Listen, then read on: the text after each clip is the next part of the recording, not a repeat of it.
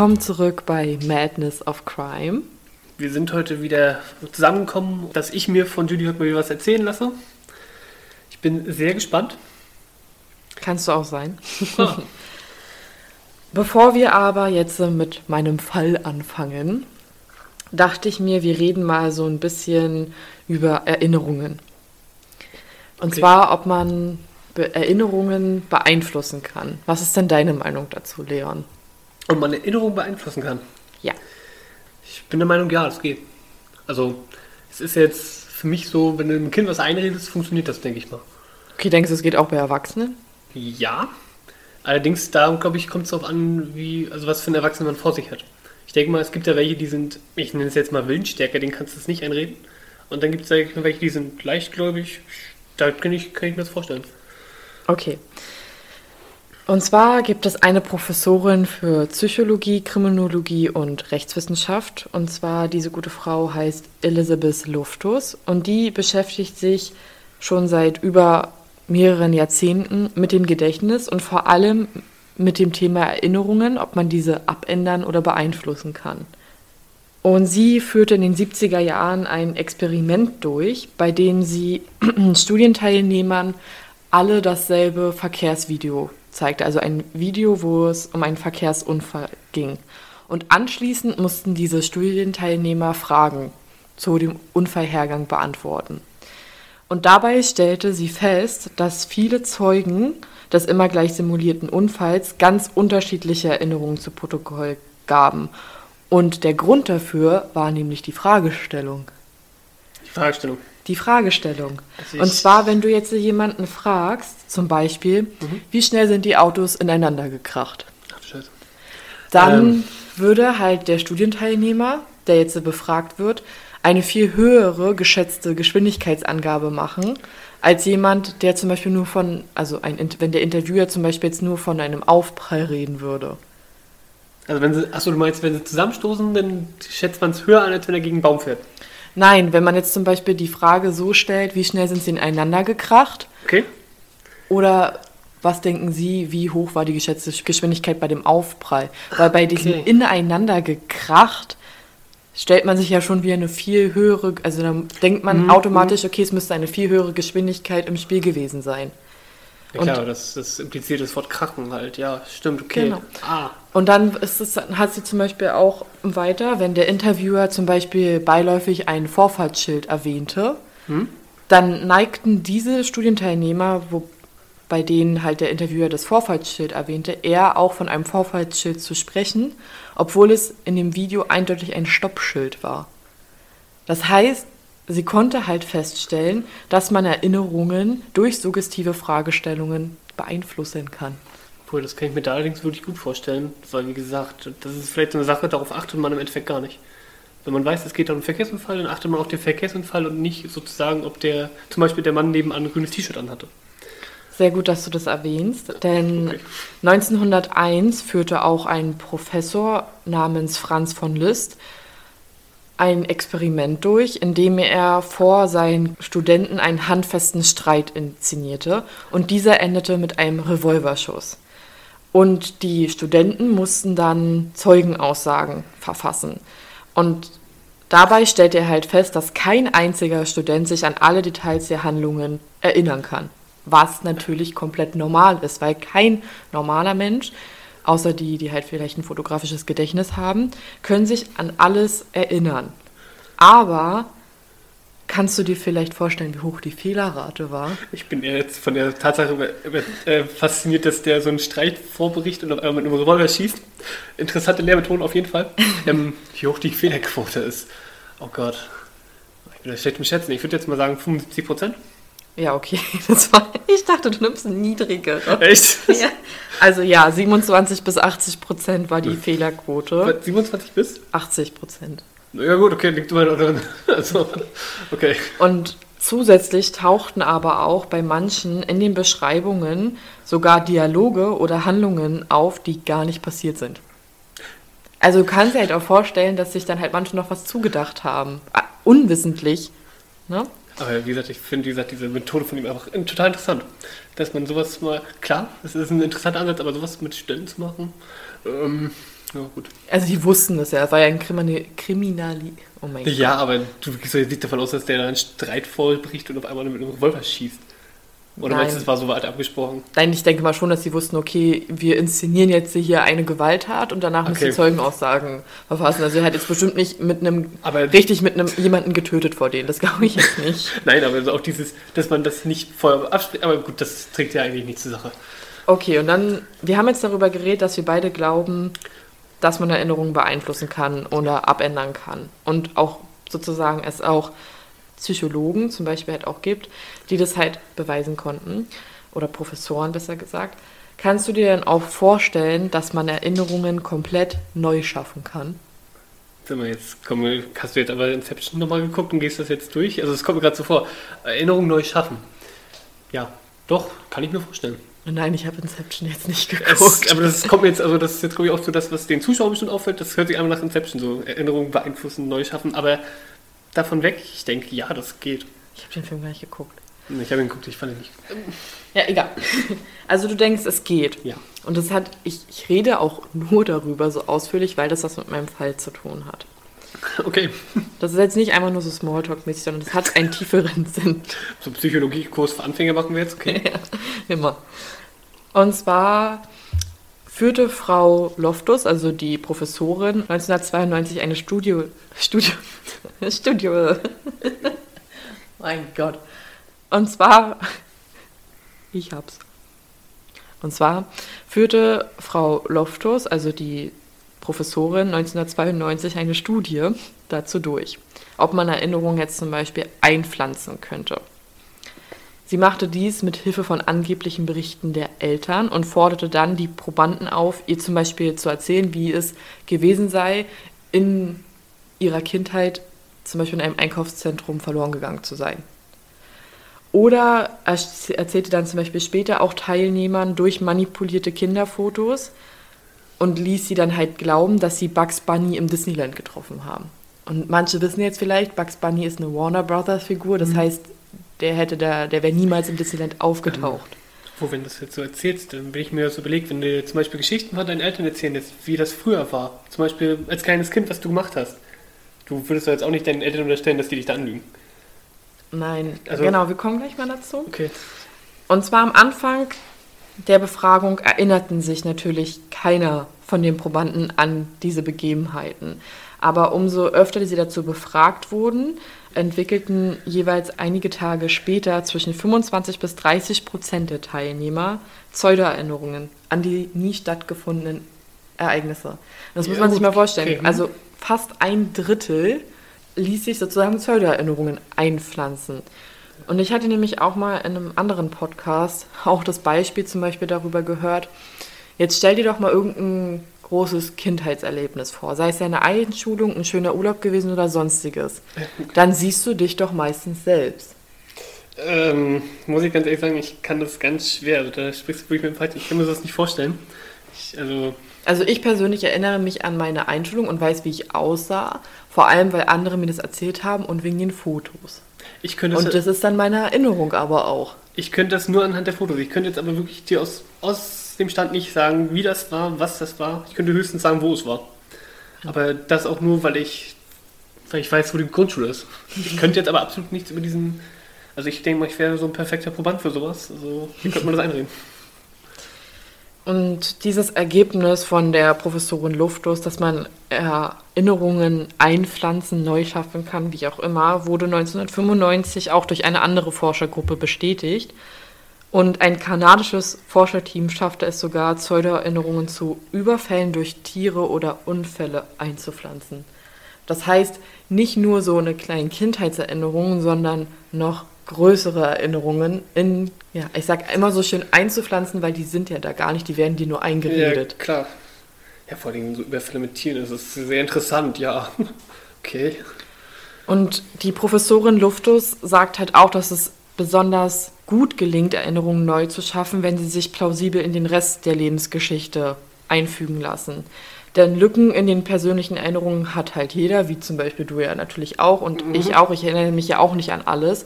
Und das, unser Gehirn ist halt durchaus willens, diese Lücken mit glaubhaften Inhalten zu flicken. Und es gibt halt auch, wie du meintest, anfälligere Personengruppen für Erinnerungsmanipulation oder Neuschaffungen. Und das sind zum Beispiel vor allem Menschen mit einer großen Vorstellungskraft. Okay. Und es sind halt auch Menschen, die halt psychisch labil sind. Und da ist mir dann halt auch so ein Licht aufgegangen, als ich das durchgelesen habe. Denn suggestive Fragestellungen sind ja nicht immer nur, dass man die böse meint, sondern dass man die halt auch in guter Absicht stellt. Wie zum Beispiel in einer Psychotherapie. Wenn du jetzt von deinem Psychologen so zum Beispiel ne, suggestiv gestellte Fragen bekommst, kann es halt so sein, dass dir dein Psychologe traumatische Erinnerungen einpflanzen kann. Also es werden traumatische Erinnerungen erzeugt durch den Psychologen, obwohl er es eigentlich nur gut mit dir meinte.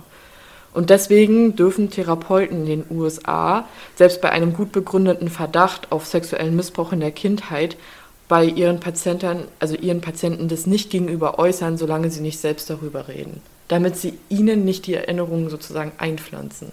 Ja, Ich fand das auch sehr interessant und das ist halt auch nochmal wichtig für diesen Fall. Und ihr werdet dann halt auch merken, warum.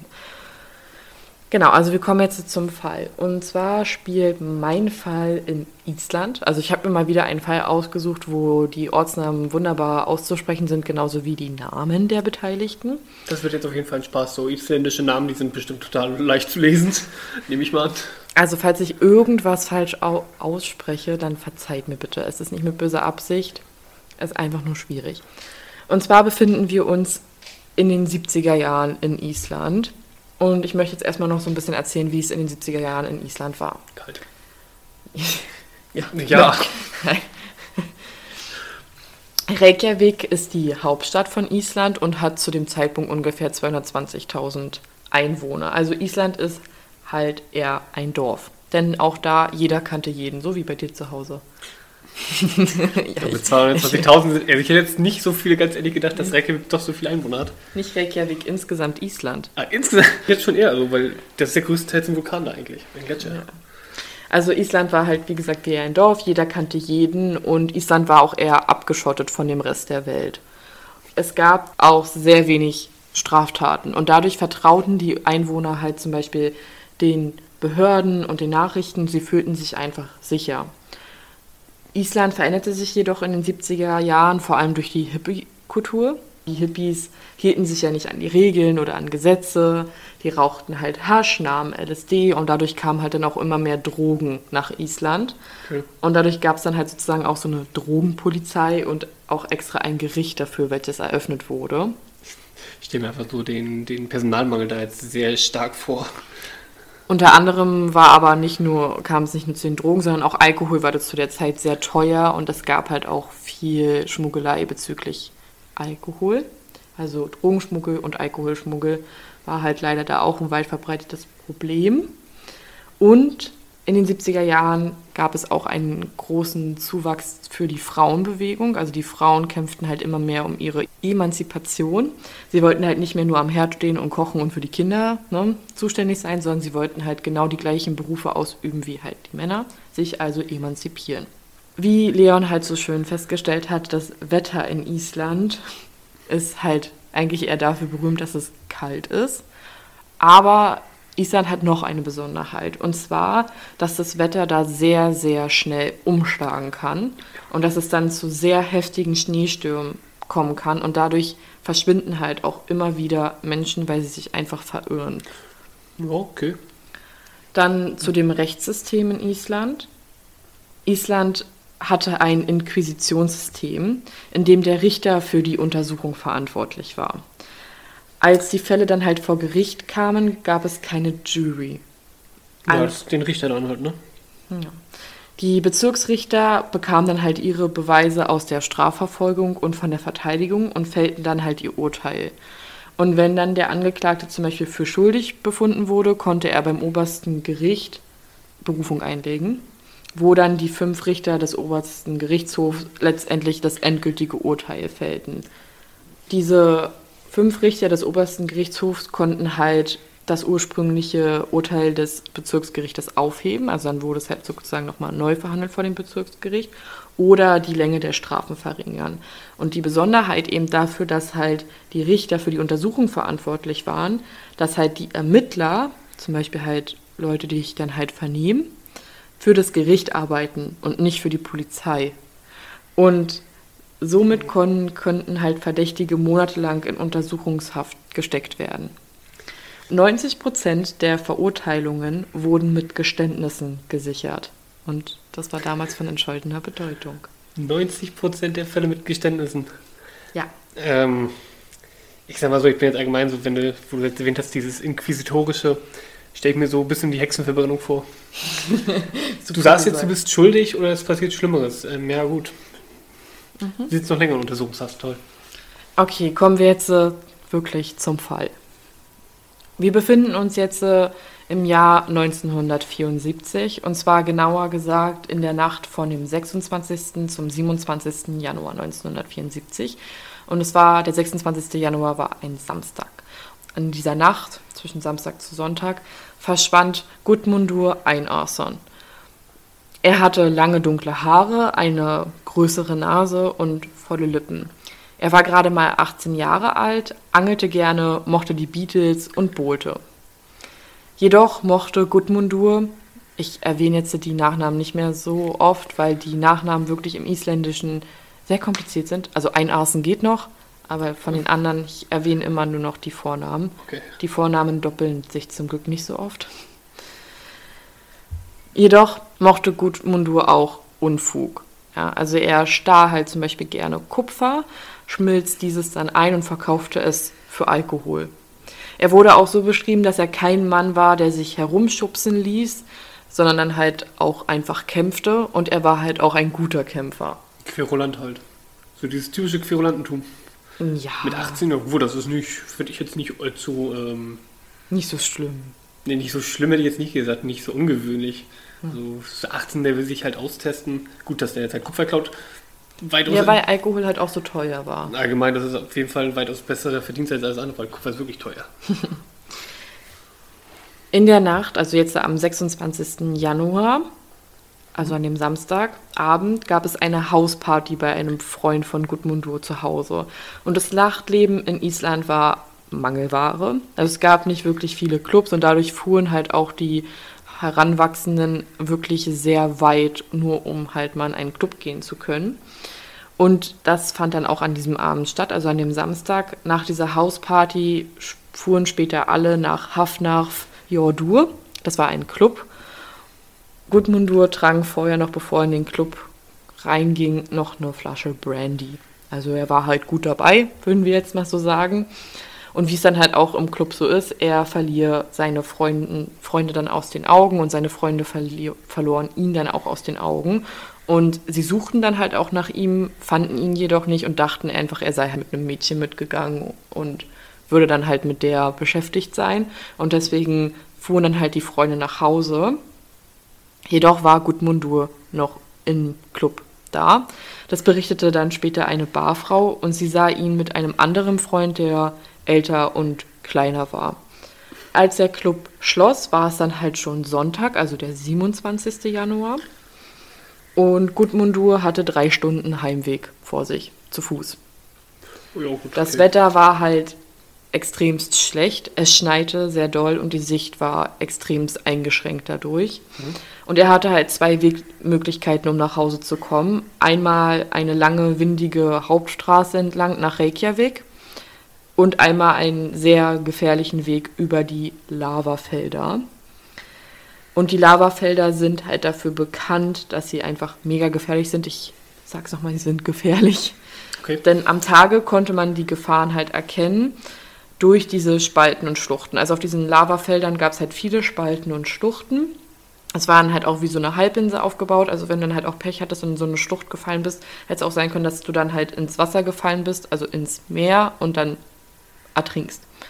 Ja, was wäre die Alternative gewesen? Dass den Lava fällt oder wie? Ja. Wow. also das in beiden Fällen ziemlich äh, tot. Es gibt aber auch natürlich auch Spalten und Schluchten, wo du dann einfach nur auf dem Boden dann ah, okay. aufklatscht, okay. sage ich mal, oder auffällst. Und das Problem war halt, dass die Spalten, also manche Spalten halt wirklich sehr klein waren, sodass gerade so ein Mensch halt reinpasste. Okay. Und jetzt musst du dir halt vorstellen, dass es extremst doll geschneit hat an dem Abend und dann sieht ja immer alles so schön wie in Watte gepackt aus und dann siehst du ja halt erst recht nicht diese Schluchten oder diese Spalten. Also eine Schlucht siehst du dann schon eher, aber einen Spalt nicht. Gudmundur und sein älterer, kleinerer Freund waren aber nicht dumm und wollten halt per Anhalter mitfahren.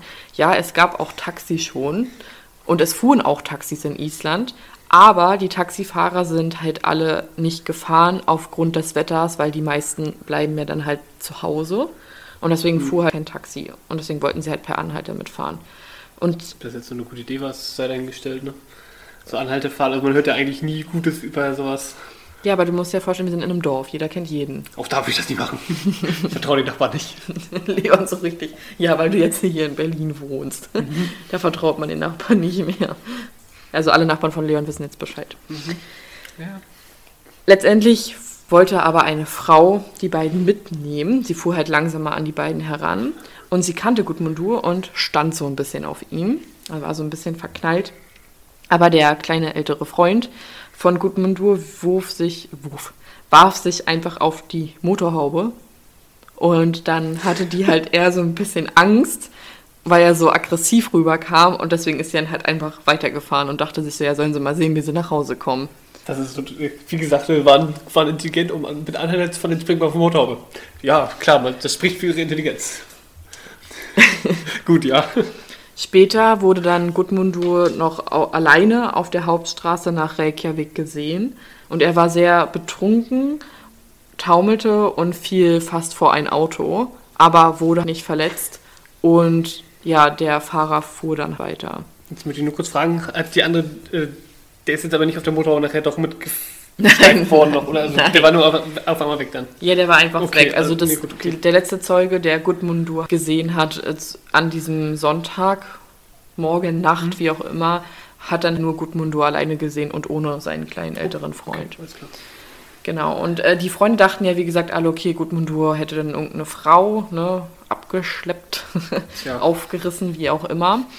Als aber am Montagmorgen es immer noch kein Zeichen von Gudmundur gab, meldete ihn sein Vater als vermisst. Weil man glaubte nicht mehr daran, dass er sich dann bei einer Frau befand. Und am Dienstag, also einen Tag später, am 29.01.1974, gab es ein Großaufgebot von Rettungskräften. Also 200 Menschen suchten die Lavafelder ab. Was man nicht jetzt äh, klingt vielleicht viel, aber diese Lavafelder sind so groß, dass es einfach, die schaffen halt einfach nur eine minimale Fläche am Tag, diese abzusuchen. Und deswegen gab es dann auch noch einen Helikopter als Unterstützung, der dann auch über diese Lavafelder flog, um nach ihnen Ausschau zu halten, was letztendlich auch nicht sonderlich so viel Hilfe ist, weil wie gesagt, diese, wenn jemand in einem Spalt oder in einer Schlucht drin ist, dann siehst du den, also in so einem Spalt, dann wirst du es von oben nicht sonderlich gut sehen. Ja, aber interessant, dass man gleich am nächsten Tag schon mit einem Großaufgebot suchen geht. Also das finde ich sehr interessant. Also gut, macht man sich da jetzt vielleicht auch leisten können in Island. Vielleicht gibt es da jetzt, hast du nicht so ein großes Fläche vielleicht abzusuchen, aber finde ich gut von denen, dass das gleich war. Ja. Aber das Problem war halt das Wetter. Denn das Ja. Wetter verschlechterte die Suchbedingungen unheimlich. Und zwar fiel in den letzten Tagen, also wir hatten ja, dass es am Sonntagnacht, also von Samstag auf Sonntagnacht auf jeden Fall schon sehr heftig geschneit hat. Und in den letzten Tagen fiel insgesamt 60 Zentimeter Neuschnee. Also man kann sich jetzt so vorstellen, dass die Leute, die da halt jetzt ähm, mitgeholfen haben, einfach in 60 Zentimeter Neuschnee rumtapsen und nach Gudmundur suchen.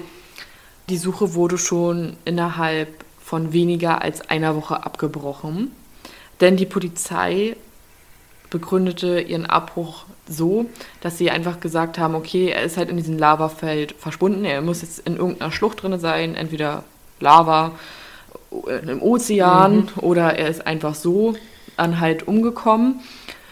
Die Polizei wurde dafür auch kritisiert, aber es kam jetzt auch nicht mehr irgendwie weiter in die Medien oder sonstiges, weil das zu der Zeit normal war, dass immer wieder Menschen in diesen Lavafeldern verschwunden sind.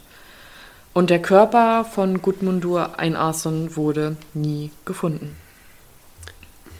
Ich kann also auf jeden Fall die Aktion der Polizei auch irgendwo verstehen, weil wie gesagt, geh mal davon aus, der ist jetzt doch da reingefallen, den, die Überreste findest du nicht. Sehr unwahrscheinlich auf jeden Ja, Fall. also klar, man kann natürlich jetzt denken, sich kann in einer Woche vielleicht doch ein bisschen früh, aber wie gesagt, die Begründung ist ganz plausibel. Wir befinden uns jetzt immer noch im Jahr 1974, aber im November. Und zwar am 19. November.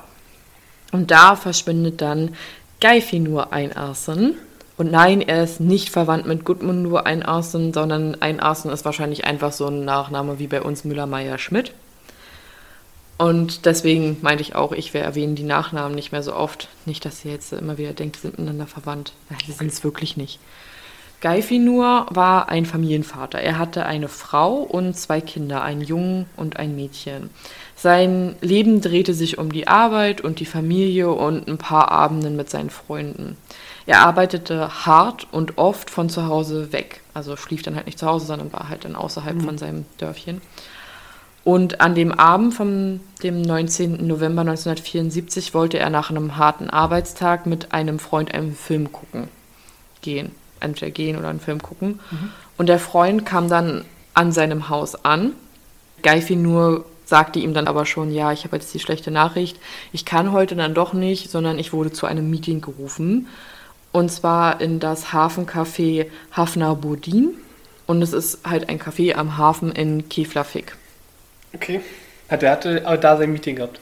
Da hatte er sein Meeting gehabt, genau. Okay, alles klar. Und sein Freund bot ihn dann halt an, dass er ihn zu dem Hafencafé fährt. Es war ein sehr kurzer Weg, also letztendlich hätte Geifi nur auch zu Fuß laufen können. Es war, wie gesagt, nicht weit entfernt. Und Geifi nur erzählte dann seinen Freund im Auto, dass er einen komischen Anruf erhalten hat zu diesem Meeting sozusagen, weil er gefragt wurde oder ihm wurde gesagt, er soll halt allein und zu Fuß kommen. Und er dachte halt, ja, okay, seine Kollegen spielen jetzt hier im Streich, aber er dachte halt, okay, ich fahre jetzt trotzdem da mal hin, falls es doch kein Streich ist. Und als er dann im Café angekommen ist, war er natürlich total begeistert, wenn es war keiner da, um ihn zu treffen. Geschäftsmeeting so ganz alleine halten. Vor allem so dieses Komm alleine und zu Fuß. Ja, das war ja das Mysteriöse. Ja. Und dann ist er nach Hause wieder gelaufen zu Fuß, weil wie gesagt, es war ja nicht weit weg, weil sein Freund ist ja dann auch schon nach Hause gefahren. Kurz nachdem er zu Hause angekommen ist, klingelte schon wieder sein Telefon. Und zwar rief wieder dieser Fremde an und wollte sich halt mit ihm im Café treffen. Und seine Frau berichtete dann halt auch später, dass er genervt die Antwort gab, ich war doch schon da. Aber er ist trotzdem dann nochmal los. Und zwar kurz nach 22 Uhr ist er mit seinem eigenen Auto zum Hafencafé gefahren. Und sein eigenes Auto war ein roter Ford Cortina. Er parkte ganz in der Nähe vom Café und ließ sogar die Schlüssel stecken, weil ich mir einfach erklären, weil er sich selber wahrscheinlich dachte, ja, da ist eh wieder keiner. Ähm, jetzt nur mal für mich zum Verständnis. Die Stimme am Telefon kannte er also nicht? Letztendlich, nie. Also, also das weiß ich nicht. Also, das, also wenn du jetzt das wissen wir nicht. Also das weiß keiner. Mysteriöse Stimme und das war halt ein Geschäftsessen. Unbekannt. Gut, ja, gut. Weil sonst würde ich das jetzt nicht über den Geschäftsessen nennen, wenn ich dann unbekannt anrufe und sage, ja komm doch mal her. Ähm, aber gut, ja. Ja, das kann man leider nicht herausfinden, ob es für ihn ein Unbekannter war. Ich sage halt nur Fremder, weil man nicht weiß, wer da anrief. Oh, okay. Wer ihn anrief. Und am nächsten Morgen war Geifi nur immer noch nicht zu Hause und deswegen rief halt die mhm. Frau die Polizei sofort an und fragte halt bei der Polizei nach, ob es irgendwie einen Unfall gegeben hätte in der Nacht. Diese beneinte das aber und die Frau war dann halt total fertig. Und einen Tag später meldete sein Boss ihn als vermisst. Also sein Chef meldete ihn dann halt vermisst, weil die Frau wahrscheinlich nervlich durch war. Mhm. Auch hier gab es wieder ein großes Aufgebot an Suchkräften und auch an Suchaktionen. Denn wie gesagt, er wurde ja das letzte Mal bei diesem Hafencafé gesehen in Keflavik und die Taucher suchten dann sogar am Hafen und im Wasser nach ihm. Und es gab wieder Suchgruppen an Land und auf den Lavafeldern, die nach ihm suchten. Okay. Also wieder ein sehr großes Suchaufgebot für Geifinur. Da wird das, das Auto eigentlich vom Café stand, ne? Also Okay. Ja, und weil halt der Schlüssel auch noch steckte. Ne? Also es ist halt, die Polizei hatte auch von Anfang an eher so das Gefühl, okay, hier handelt sich das nicht um so ein Verschwinden wegen dem Wetter, dass er sich irgendwie verlaufen hat oder sonstiges, sondern die hatten halt irgendwie von Anfang an das Gefühl, okay, hierbei handelt es sich vielleicht wirklich um irgendwas Kriminelles. Auch ein paar Tage später erschien der Fall auf dem Titelblatt der Zeitung oder Zeitungen. Und die polizeilichen Untersuchungen stützen sich vor allem darauf, dass man dachte, wenn man den Mann findet, der ihn angerufen hat, dann würde man den Fall lösen. Und sie waren sich halt auch sicher, dass dieser Unbekannte vom Hafencafé aus anrief. Und sie befragten dann halt die Kellnerinnen, die dort arbeiteten. Und es waren halt zwei, und zwar eine jüngere und eine etwas ältere Kellnerin. Die etwas ältere Kellnerin war so als Drahtstante bekannt. Ah, Okay. Das kann ich mir mal so richtig gut vorstellen. Und sie Ja. erinnerte sich wohl ganz gut an den Mann, der vom Café aus anrief, also von dem Münztelefon, was, Ja. welches sie da Ja, das hatten. ist zu der Zeit ja nichts Ungewöhnliches, dass du ein Telefon hast. Ja. Und die Kellnerin sagte halt aus, dass zehn Minuten nachdem Guy nur das Hafencafé zum ersten Mal verlassen hat, tauchte halt dieser Unbekannte auf. Und er wirkte halt auf die Kellnerin aufgeregt und fragte sie, ob er einen Anrufen machen könne. Und sie verstand es aber nicht so richtig, was er halt gesagt hat. Und der Unbekannte ging dann aus dem Café. Okay. Die Beschreibung des Unbekannten war von ihr folgende. Er war schlank, 1,80 Meter groß, hatte dunkle Haare, trug eine Kunstlederjacke mit Gürtel, eine helle Hose und wirkte gesund. Damit meinte sie, dass er jetzt kein Junkie war oder irgendwie betrunken wirkte. Gut, das macht Sinn, dass du sowas halt auf dem Café hast, dass die reinkommen. Allerdings, wenn es jetzt, das ist jetzt auch wieder keine Zeugaussage, wo du sagen kannst, wow, da trifft so auf drei Personen zu, sondern naja, groß, schlank, 1,80. Ähm, ja, Ja. sehr umfassend. Die junge Kellnerin hatte halt nicht so viele Erinnerungen an diesen unbekannten Mann, aber ihre Beschreibung von Haar und Gesicht des Unbekannten war komplett anders als die der Älteren. Ah, toll. Ja, also es lief. Das war doch ein Junkie. Und die Polizei wollte dann einen Zeichner engagieren, damit Ja. jeder ne, von, also von beiden Kellnerinnen jeweils ein Phantombild, sage ich mal, angefertigt werden konnte, aber das wollten die Kellnerinnen nicht. Hm? Ja. Okay. Die Polizei war auch sichtlich überfordert mit dem Fall. Eigentlich hätte man einfach zur Telekommunikationsgesellschaft gehen sollen, um zu gucken, ob der Anruf wirklich aus dem Hafencafé kam. Ja, das wäre auf jeden Fall hilfreich gewesen, ne? Ja, auf den Trichter kamen sie dann auch, aber da war es schon zu spät, weil dann war die Information nicht mehr verfügbar. Aber dann wurde es sozusagen schon gelöscht. Es wurde dann schon gelöscht, ja. ja. Und vor allem muss man halt auch sagen, dass bei einem vermissten Fall muss immer der Ehepartner oder der Partner als Verdächtiger ausgeschlossen werden. Und sie Ja. besuchten die Ehefrau von Guy Finur erst eine Woche nach seinem Verschwinden. Und selbst die Aussage, die sie dann machten, also die sie dann machte, machte sie nicht auf der Polizeistation, sondern bei sich zu Hause. Okay.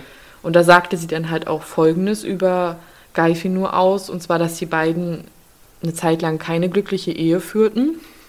Guy Finur war sehr müde nach seiner Arbeit und zeigte kaum Interesse an den Kindern und an ihr. Sie stritten sehr viel und irgendwann deutete die Frau die Scheidung an. Und daraufhin änderte er sich. Er half dann im Haus, er half mit den Kindern und schenkte ihr sogar Blumen. Aber er kümmerte sich nicht immer, immer noch nicht so wirklich um sie, also um seine Frau. Und seine Frau fragte ihn dann auch irgendwann, ob er ihr eine Affäre verzeihen könne. Und er bejahte das. Und die Frau hatte nämlich schon mehrere Affären gehabt zu dem Zeitpunkt. Oh nee. Und sie dachte halt, dass das auch etwas mit seinem Verschwinden hätte zu tun können. Darauf ging die Polizei aber gar nicht weiter an, ein. Also tat es dann halt so ab, nee, das ist eher unwahrscheinlich. Also die hat ihn gefragt, ob sie eine Affäre haben kann. Sie hatte davor aber schon mehrere Affären anscheinend. Und die Affären sind dann sozusagen nicht jetzt tatverdächtig, dass so, wenn. Echt jetzt? Ja, echt. Also wie gesagt, ich finde allgemein schon dreist, diese Frage nach den Affären zu fragen, ob er eine Affäre äh, verzeihen könnte. Ähm, okay. Ja. Ich warte jetzt mal da meine Meinung für mich. Okay. Die Presse übte auch einen enormen Druck auf die Polizei aus und die Poli also das wurde dann auch zu einer Mordermittlung und das war ja damals Ah. in Island einfach nicht normal. Also es ist vielleicht also gab es vielleicht ein oder zwei Morde im Jahr.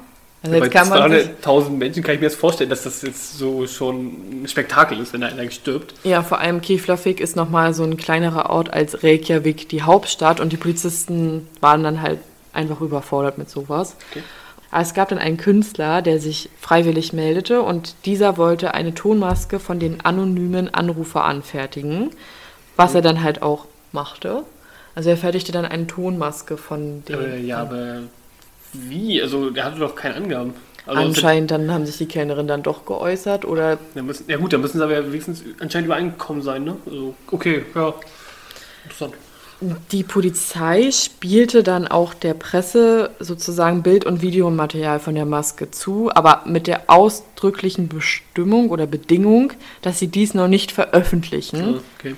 Aber die Presse, wie sie dann halt manchmal so gerne ist, denen war es dann halt egal und die veröffentlichten dann die veröffentlichten dann das Bild- und Videomaterial von der Maske.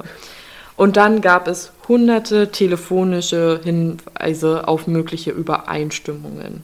Es wurde auch immer wieder öfters kam der Name von einem Clubbetreiber auf, der sozusagen, wo viele meinten, ja, der sieht den aus, also die Tonmaske sieht dem wie aus dem Gesicht geschnitten aus. Und man wollte sozusagen das Verschwinden von Geifi nur mit dem Alkoholschmuggel in Verbindung bringen. Und zwar hat nämlich Geifi nur ein paar Tage vor seinem Verschwinden einen Club aufgesucht, also war in einem Club und kam dann mit unbekannten Männern ins Gespräch über diesen überteuerten Alkohol. Und diese Männer, mit denen er ins Gespräch kam, sollen angebliche Schmuggler gewesen sein. Also man merkt auch hier wieder, die Gerüchteküche ist am Brodeln in so einem Dörfchen. Alle beschäftigen sich jetzt endlich wieder nur mit dem Fall. Bis Ende 1975 gab es keinen Verdächtigen, keine Leiche, sondern nur Gerüchte. Man muss jetzt sich vorstellen, dass das Verschwinden ja von Geifi nur über ein Jahr dann schon her ist. Ja, klar. Ja, vor allem, dass, wie gesagt, dass man vom Mord spricht, obwohl man nicht mal einen Toten hat. Sehr Ja. interessant. Also, das ist ja die Voraussetzung für einen Mord, dass du einen Toten hast. Ja, aber es wurde halt einfach zur Mordermittlung, weil man sich halt dachte, okay, er ist halt ein Familienvater, er hat halt an sich. Seine Kinder und seine Frau, mit der er so semi-glücklich halt war. Ja. Aber man dachte sich dann halt so, ja, okay, warum sollte er jetzt halt einfach so verschwinden? Und man Ja. ging halt einfach bei ihm halt dann eher davon aus, weil halt auch wahrscheinlich das Wetter nicht so schlecht war, dass er halt nicht einfach sich verirrt hat oder sonstiges, sondern dass ihm irgendwas zugestoßen sein muss und deswegen wahrscheinlich die Mordermittlung. Also noch bin ich so der Meinung, der hat sich jetzt vielleicht auch eine Affäre gesucht und ist mit der durchgebrannt. Aber klar, Genau, also kommen wir jetzt äh, noch zu anderen. er hat noch weitere. Nein, ich habe mich noch weitere, weitere, die verschwinden. Aber es gibt eine, sozusagen eine Art Unterwelt in Island. Und das waren sozusagen so polizeibekannte, heranwachsende, junge Erwachsene. Und die meisten saßen schon wegen Bagatelldelikten im Gefängnis, zum Beispiel wegen Diebstahls. Und die waren halt gewalttätig. Und der Anführer dieser Gruppe war Saivar Shishelski. Und Saivar Shishelski wurde am 12. Dezember 1975 verhaftet und einen Tag später seine Freundin Erla Buladottir. Und auch wieder hier, ich nenne wieder jetzt im Laufe nur Ja. noch die Vornamen. Verständlich, ja. Die Freundin von Saivar, also Erla, war nicht nur seine Freundin, sondern auch die Mutter ihres gemeinsamen Kindes. Und das Kind wurde auch erst im September 1975 geboren. Also es Ah, war okay, wirklich also- ganz jung. Ja. Und die Freundin wurde dann halt verhört und unterzeichnete am 20. Dezember 1975 folgende Aussage. Zitat. Ich sah Saivar und Christian und eine mir unbekannte dritte Person, die etwas Schweres trug. Ich sah nicht, was in dem Laken war, aber es war definitiv eine Leiche. Okay. Ähm, Der Christian, ist das vielleicht das Christian, nein, nein, nein, oh mein Gott, nein. Nein, also Christian, also alle Namen, die jetzt noch aufgeführt werden, außer Geifinur und Gudmundur, sind alles sozusagen Leute aus dieser Unterwelt, also diese Gruppe, die so negativ halt aufgefallen ist. Saivar unterzeichnete dann am 22. Dezember 1975 auch eine Aussage, in der, in der er aussagte, dass Gudmundur, Christian und Trikvi, also noch ein anderer Freund von ihm, alle in der Wohnung zusammenkamen in der Nacht des 27. Januar 1974, also in der Nacht, wo Gudmundur verschwand. Und ein Streit führte zu Gudmundurs Tod. Saivar rief seinen Freund Albert an und dieser sollte mit dem Auto seines Vaters kommen. Natürlich wurde dann halt auch Albert festgenommen. Und Albert unterzeichnete am 23. Dezember 1975 folgende Aussage. Saivar, Christian und Trikwi kamen zum Wagen. Sie trugen etwas, das wie ein Sack aussah. Saivar sagte mir, wo ich hinfahren sollte. Auf der Rückfahrt sprachen Saivar und ich über das, was in dem Sack war. Saivar sagte mir eindeutig, dass eine Leiche darin war. Christian unterzeichnete auch eine Aussage, und zwar am 28. Dezember 1975. Ich erinnere mich nur undeutlich an den Abend. Ich war alkoholisiert. Aber an das, was ich Ihnen erzähle, kann ich mich definitiv erinnern. Es gab eine Prügelei in der Wohnung, an der ich allerdings nicht teilnahm.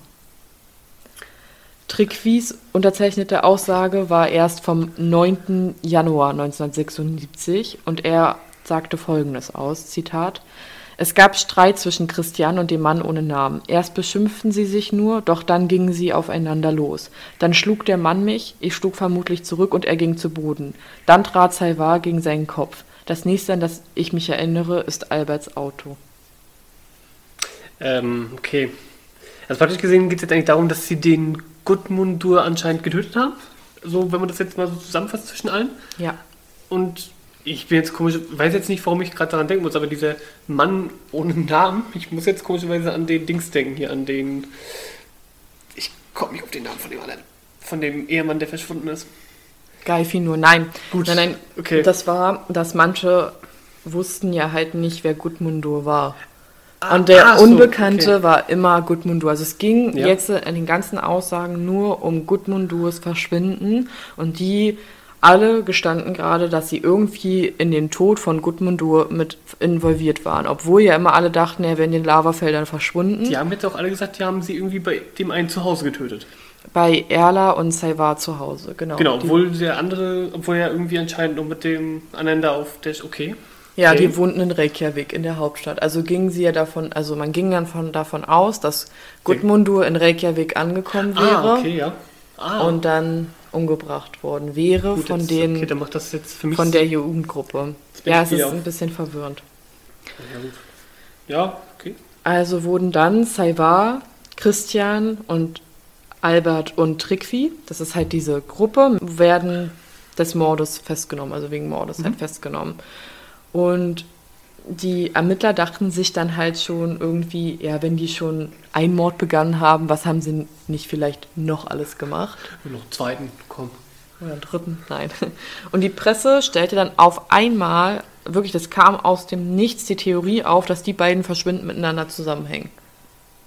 Und die Polizei versuchte dann halt auch Zusammenhänge zwischen den beiden zu finden. Also zwischen Geifinurs Verschwinden und Gudmundurs Verschwinden. Also Gudmundur wurde ja jetzt umgebracht.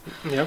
Und zwischen Geifinus, das ist ja auch eine Mordermittlung, versuchten sie Zusammenhänge herauszufinden und befragten dazu dann wieder Erla, also die Freundin von Saivar.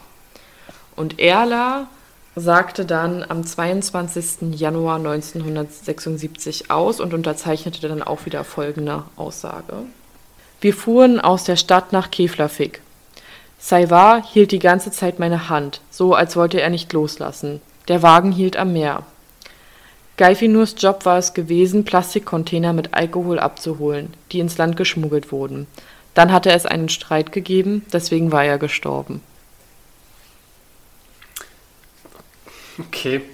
Also, Also ja, auch soll wieder diese Jugendgruppe ja. wieder mit auch mit Geifinus Verschwinden zu tun haben. Und wieder war Erla die erste, die die Aussage machte und die anderen sozusagen verpfiff. Ich, äh, okay.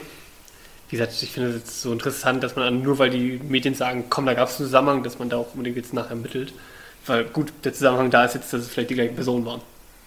Ja, genau. Also sie dachten sich dann halt, naja, okay, vielleicht war ja die gleiche Personengruppe, die an Gudmundurs Tod, ja, also die an Gudmundurs Tod schuld waren, vielleicht auch an Geifinus Tod schuld. Also laut der Aussage, ja gut, passt es ja. Okay. Genau, und laut der Aussage von Erla soll er ja im Meer ertrunken sein. Also es gab dann halt auf dem Schiff, wo diese Plastikcontainer mit geschmuggeltem Alkohol dann reingeholt wurden, gab es dann sozusagen einen Streit und er wurde dann sozusagen ins Meer geschubst und soll dann halt da ertrunken worden sein oder vorher geschlagen und dann ins Meer geschubst.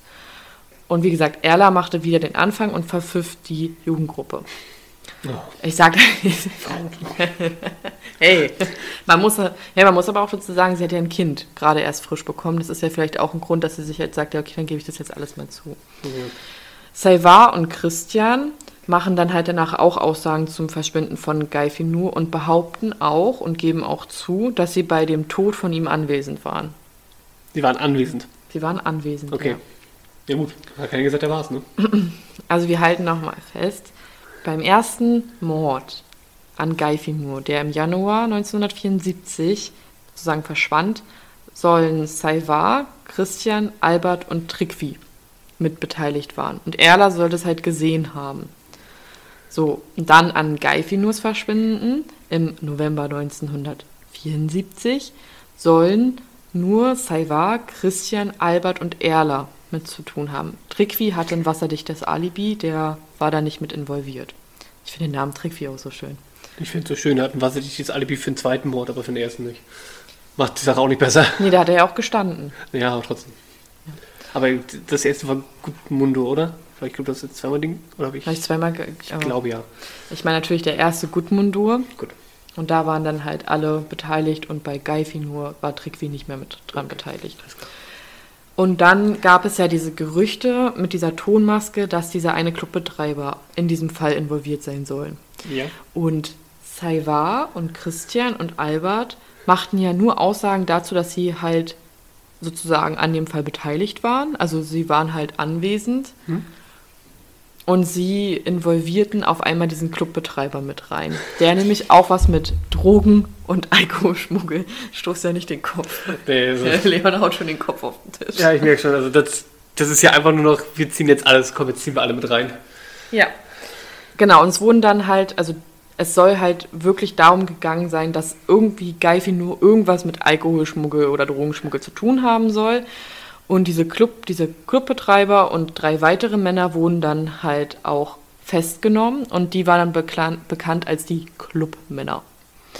Und man ging halt nämlich irgendwann davon aus, dass hinter diesem Verbrechen da jetzt das organisierte Verbrechen steckt. Und dass dann sogar noch hochrangige Menschen mit drin involviert und drin verwickelt sein sollen.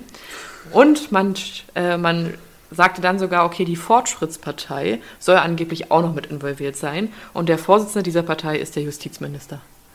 Also kannst du dir ja mal vorstellen, wenn die Presse sowas berichtet, was dann in dem Dörfchen Island los ist. Also Trauen Sie niemanden, sperren Sie Ihre Türen ab.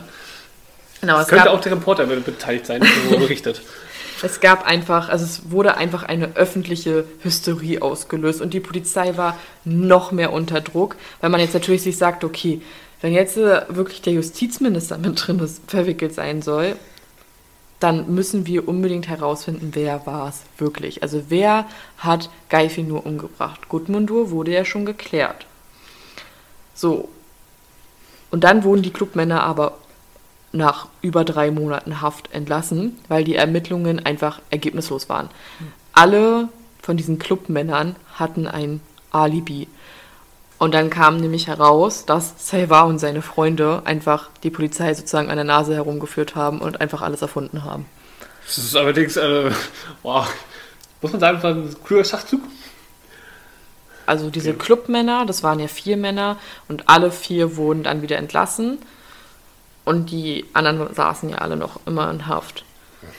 Und sie blieben dann auch bei ihren Geständnissen, also Saiva und seine Freunde, aber sie änderten dann immer wieder die Geschichte ab, wie Geifi nur umgebracht wurde.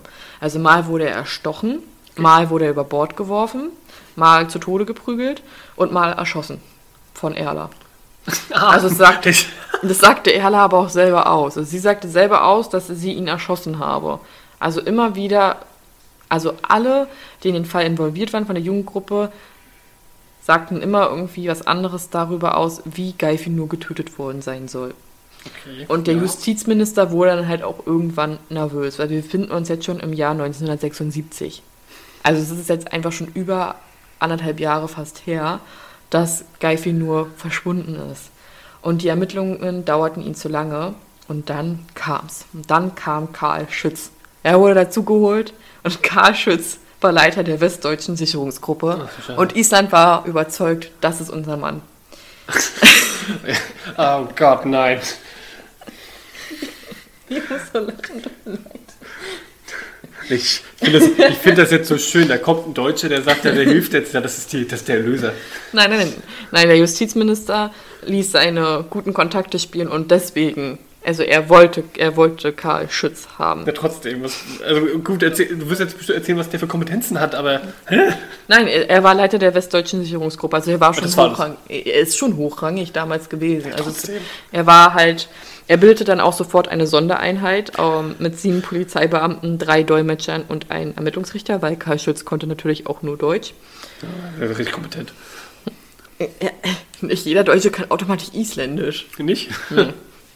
Und Schütz galt als erbarmungslos. Und er studierte auch monatelang den Fall, um ihn zu verstehen. Er verhörte dann auch mit Hilfe von Dolmetschern die Verdächtigen, weil er auch herausfinden wollte, wer ist denn überhaupt dieses Auto gefahren.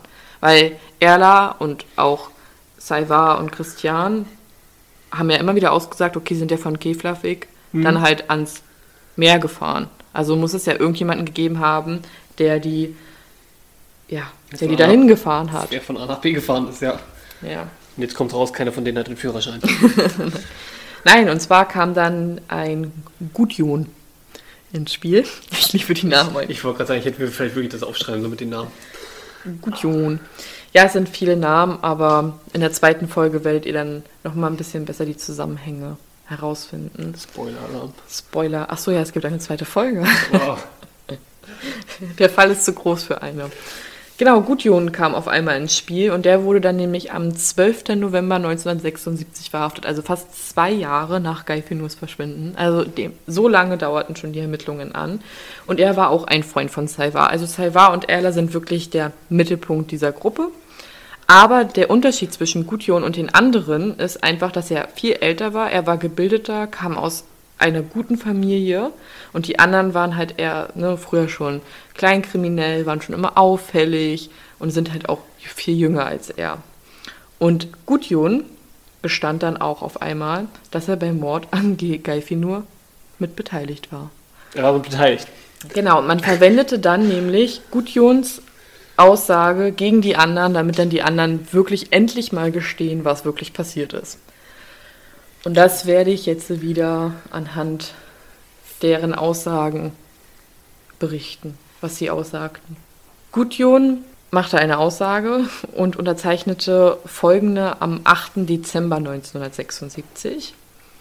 Wir drei kämpften mit Geifinur und am Ende starb er. Ich weiß nicht mehr, wie die Leiche ins Auto geparkt wurde, aber auf der Rückfahrt nach Reykjavik war ich bestürzt, dass ich zum Komplizen bei einem Mord geworden war. Christians un- unterzeichnete Aussage. Warte, jetzt geht's um Geifino? Um. Es ging die ganze Zeit um Geifinur. Davor, weil Gudmundur war ja schon geklärt. Okay, alles klar. Genau, Gudmundur war ja schon von Anfang an, das haben sie ja relativ schnell geklärt. Da hatte ja Erla den Anfang gemacht und haben sie ja gesagt, okay, der wurde in der Wohnung umgebracht. Genau, ich- Und Geifi nur am Hafen. Ah, alles klar. Genau, der sollte ja am Hafen und deswegen wir drei kämpfen mit Geifi und am Ende starb er, ich weiß nicht mehr, wie leicht ins Auto und auf der Rückfahrt nach Reykjavik war ich bestürzt. Okay. Genau.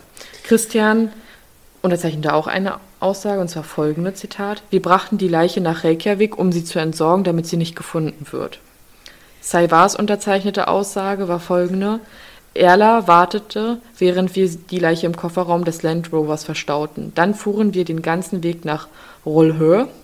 Wir gruben ein Loch für die Leiche in den roten Schotter.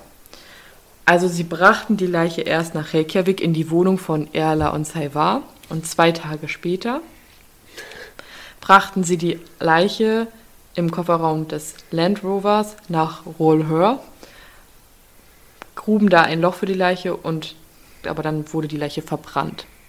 Also letztendlich sagen alle, die Leiche wurde verbrannt. Okay. Das Aber war das- dann sozusagen Geifinurs Verschwinden. Gut, aber trotzdem allgemein diese Tatsache, dass man die Leiche mit nach Hause nimmt und da erstmal zwei Tage warten, wartet. Hä? Also das macht ja überhaupt keinen Sinn. Aber gut, wenn sie es aussagen, Und das waren deren unterzeichneten Ja. Aussagen.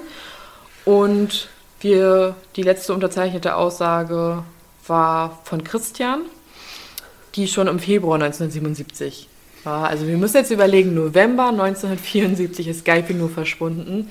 Und es wurde jetzt endlich Anfang 1977 geklärt, wie er umgebracht wurde.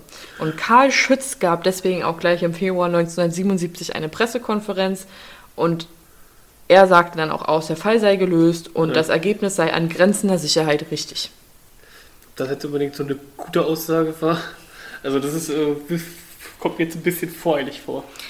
Die Bevölkerung glaubte ihm. Also die Bevölkerung glaubte ihm und die Menschen waren glücklich, dass der Albtraum vorbei war. Also der Justizminister sagte auch aus, der Albtraum ist jetzt vorbei. Man war einfach nur froh, dass man den Mord an Geifinur und schon viel früher den Mord an Gudmundur gelöst hat.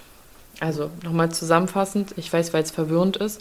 Gudmundur soll in der Wohnung von Erla und Saivar umgebracht worden sein und soll dann irgendwo hingefahren worden sein und da entsorgt worden sein. Man weiß nicht wohin.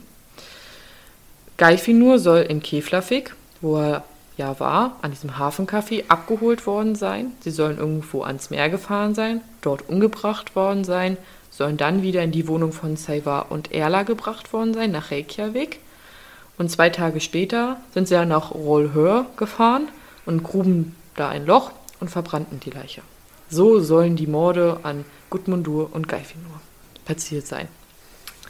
Und aufgrund der, dieser ganzen Aussagen von den Beteiligten wurden dann Saiva Schischelski, Erla Boladottir, Albert Klans Gaftassen, Christian Vidar Vidarsen, Trikvi Leisen und Gudjon Skaffe Dinsen angeklagt. Gott. Und deswegen sage ich die Nachnamen nicht. Außer bei Saiva Schischelski, das ist schön einfach. Und zwar wurden alle vor dem Bezirksgericht für schuldig bekannt. Und die legten dann auch alle Berufung ein. Und deswegen kam der Fall vor das oberste Gericht. Also haben wir jetzt praktisch, ähm, dass wir jetzt alle zwar gestanden haben, in dem zwar irgendwo gestanden haben, wurden verurteilt und legen trotzdem Berufung ein. Also, Ja, ich komme gleich dazu, warum sie Berufung einlegten. okay. Also der Fall kam dann halt 1980 vor das oberste Gericht und der Staatsanwalt hielt dann einfach ein 15,5-stündiges Plädoyer, okay. um sozusagen den Leuten deutlich zu machen, was für schlimme Menschen diese Menschen sind, die Geifinur und Gudmundur umgebracht haben sollen. Und jetzt kommt's. Alle Angeklagten, also die Angeklagten haben ja immer das letzte Wort und sich auch Ja. nochmal, ne, haben ja nochmal Zeit, sich zu verteidigen. Und alle Angeklagten verteidigten sich auch und widerrufen ihre, also widerriefen ihre Aussagen, beteuerten alle ihre Unschuld, wiesen immer wieder darauf hin, dass auch keine Körper gefunden wurden und Ja. dass sie einfach unschuldig sind. Und das in ihrem Schlussplädoyer. Das ist auch Also schon ich- dann beim Bezirksgericht, deswegen wahrscheinlich Berufung eingelegt, aber beim Ah, okay. Bezirksgericht hast du ja keine Jury, kein gar nichts, sondern nur Ja. den. Also jetzt beim obersten Gericht die fünf Richter. Ah, okay. Genau, also beim Bezirksgericht nicht fünf Richter, sondern beim obersten Gericht fünf Richter. Ja, gut, das wird ja. Ja. Deswegen, ja, okay.